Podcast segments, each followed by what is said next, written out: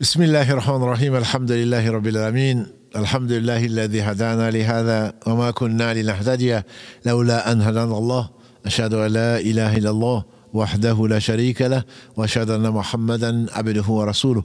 اللهم صل على محمد وعلى آل محمد وصليت على إبراهيم وعلى آل إبراهيم إنك حميد مجيد. اللهم بارك على محمد وعلى آل محمد كما باركت على إبراهيم وعلى آل إبراهيم إنك حميد مجيد. ورضى اللهم عن الخلفاء الراشدين والصحابة أجمعين ومن تبعهم بإحسان إلى يوم الدين أما بعد. السلام عليكم ورحمة الله وبركاته. Mes sœurs, mes frères, les louanges, les remerciements, les éloges n'appartiennent qu'à Allah. Une exclusivité. Nous nous louons, nous revenons repentant vers lui. Nous demandons protection contre les conséquences de nos péchés et les tendances de l'âme. Celui qui Allah guide, nul ne saurait l'égarer. Celui qui est privé de sa guide, nul ne saurait lui montrer le droit chemin. J'atteste donc le seul digne d'adoration. J'atteste la véracité, l'exemplarité de la prophétie de Mohammed ibn Abdullah, qu'Allah bénisse ce prophète, sa famille, ses compagnons et tous ceux qui les auront suivis dans le droit chemin nous fassent l'honneur d'en faire partie. Le Ramadan est le mois du Coran, pendant lequel Allah a révélé le Coran. C'est la raison pour laquelle, avec euh, la permission d'Allah subhanahu wa ta'ala, on essaie de partager quelques explications de savants sur des versets du Coran. En effet, parmi les sourates que vous récitez souvent, que nous récitons souvent, il y a cette sourate qui est particulière, qui est la sourate 112, qui est donc la sourate Al-Ikhlas, qu'on appelle également la sourate Kulu Allahu Ahad. C'est une sourate qui est mécoise. On appelle euh, le Coran mécois et le Coran médinois ce qui avait été, ce qui a été révélé plutôt avant l'Égypte, quand le prophète sallam était à la Mecque. Et quand il, quand il a fui avec ses compagnons pour aller à Médine vers Allah, l'Égypte, ce qui a été révélé, après on appelle ça le Coran médinois.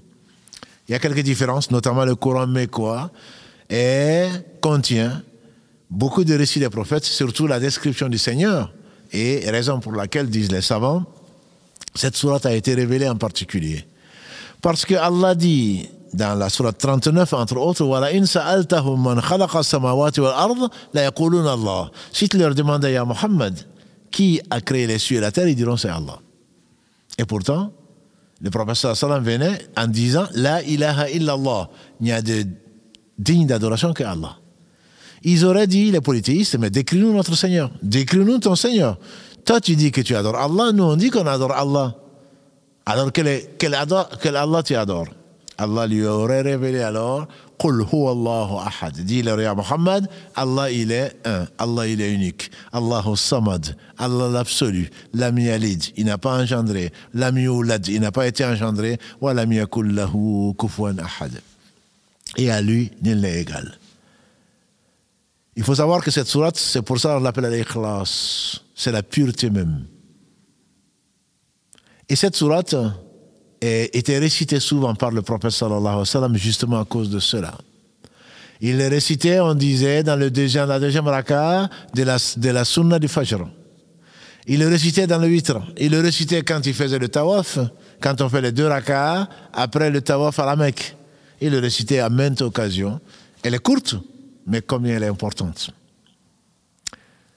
Un jour meilleur qu'aujourd'hui, des compagnons du professeur Salam ont été envoyés à leur tête un homme qui, chaque fois qu'il priait, puisque c'était l'amir, chaque fois qu'il priait, il finissait par Allahu Ahad. Ses compagnons lui ont dit, mais de deux choses l'une, soit tu ne lis Allahu Ahad, soit tu prends une autre sourate. Il a dit, non, je n'en ferai pas du tout. C'est les deux. C'est à prendre ou à laisser.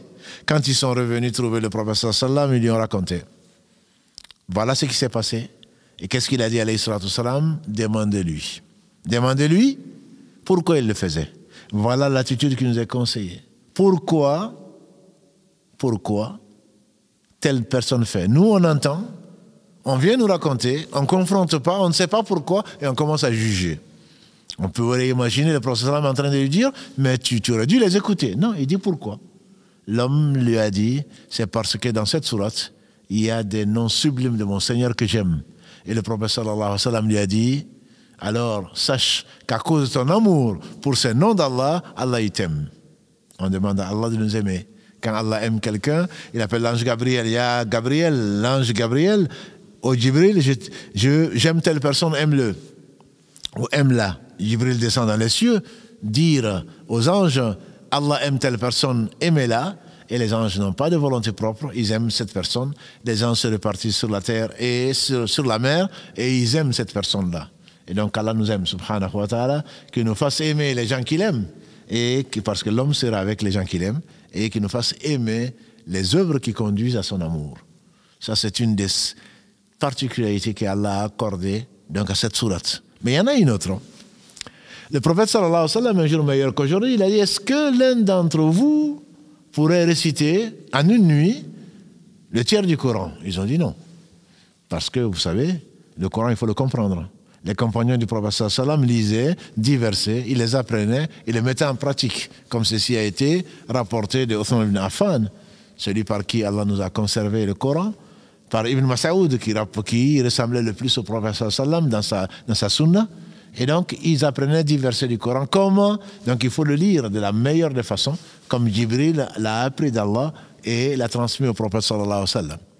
Finir le Coran n'est pas une sunna, même si beaucoup de gens le font. Ils le font même plusieurs fois. Le Coran a été révélé pour être lu, pour adorer Allah avec, pour être compris, médité et pour le mettre en pratique. Et donc il a dit, est-ce que l'un d'entre vous pourra lire Et ne me demandez pas comment le prophète sallallahu alayhi wa sallam lisait le Coran. Disait notre mère Aïcha, ne me demandez pas combien c'était long, combien c'était beau. On pouvait compter les lettres qu'il récitait du Coran. Et après chaque verset, il s'arrêtait. Donc l'important, ce n'est pas la quantité, c'est la qualité. Le prophète, alayhi wassalam, donc, il a dit, est-ce que l'un d'entre vous peut lire la- le tiers du Coran? Ils ont dit non. Le tiers du Coran, en tout cas, si on veut le lire, on ne peut pas. Il a d'ailleurs interdit, sallallahu wa sallam, de lire le Coran en moins de trois jours. Il a interdit de lire le Coran en moins de trois jours. Alors, ils ont dit personne. Et le prophète sallallahu alayhi wa sallam leur a dit, c'est que Allah lui a inspiré. Il a dit, Allahu ahad, c'est le tiers du Coran. Allahu ahad, c'est le tiers du Coran. Et donc, pauvre de nous, celui qui lit trois fois ahad, Allah lui dit aux anges de lui inscrire comme s'il avait lu le Coran entier. Nous, on se précipite pour lire, pour terminer, pour, en ouvrant le Coran, comme disent certains savants, le Coran, la parole d'Allah, qu'est-ce qu'on cherche? Notre but, c'est de terminer. Notre hizb, terminer. Notre juz, terminer ce qu'on lit, notre wird. Alors que le Coran t'invite, c'est le festin d'Allah subhanahu wa ta'ala. Et donc, par conséquent, on ne doit pas se précipiter. Allahu ahad, Allahu samad, lam yalid, wa lam yulad, wa lam yakul lahu kufuwan ahad. C'est le tiers du Coran. Le Cheikh Uthaymin, quand il fasse miséricorde, il dit c'est le tiers du Coran ne veut pas dire qu'il va remplacer la Fatiha qui est indispensable pour que la prière soit valable. Mais celui qui le lit va certainement profiter de cette aubaine qu'Allah nous accorde. Et Kul Ahad, en le disant, en le lisant 30 fois, ça va te prendre 5 minutes, même pas. Et tu sais comme si tu avais lu 10 fois le Coran. Allah est généreux. C'est nous qui sommes négligents. Qu'Allah nous pardonne. Et donc, à partir d'aujourd'hui, on espère, pendant ce ramadan et en dehors, que les, on va continuer à multiplier. C'est la raison pour laquelle, d'ailleurs, peut-être, le wa sallam nous a conseillé de lire Allahu Ahad et les deux dernières sourates après chaque prière.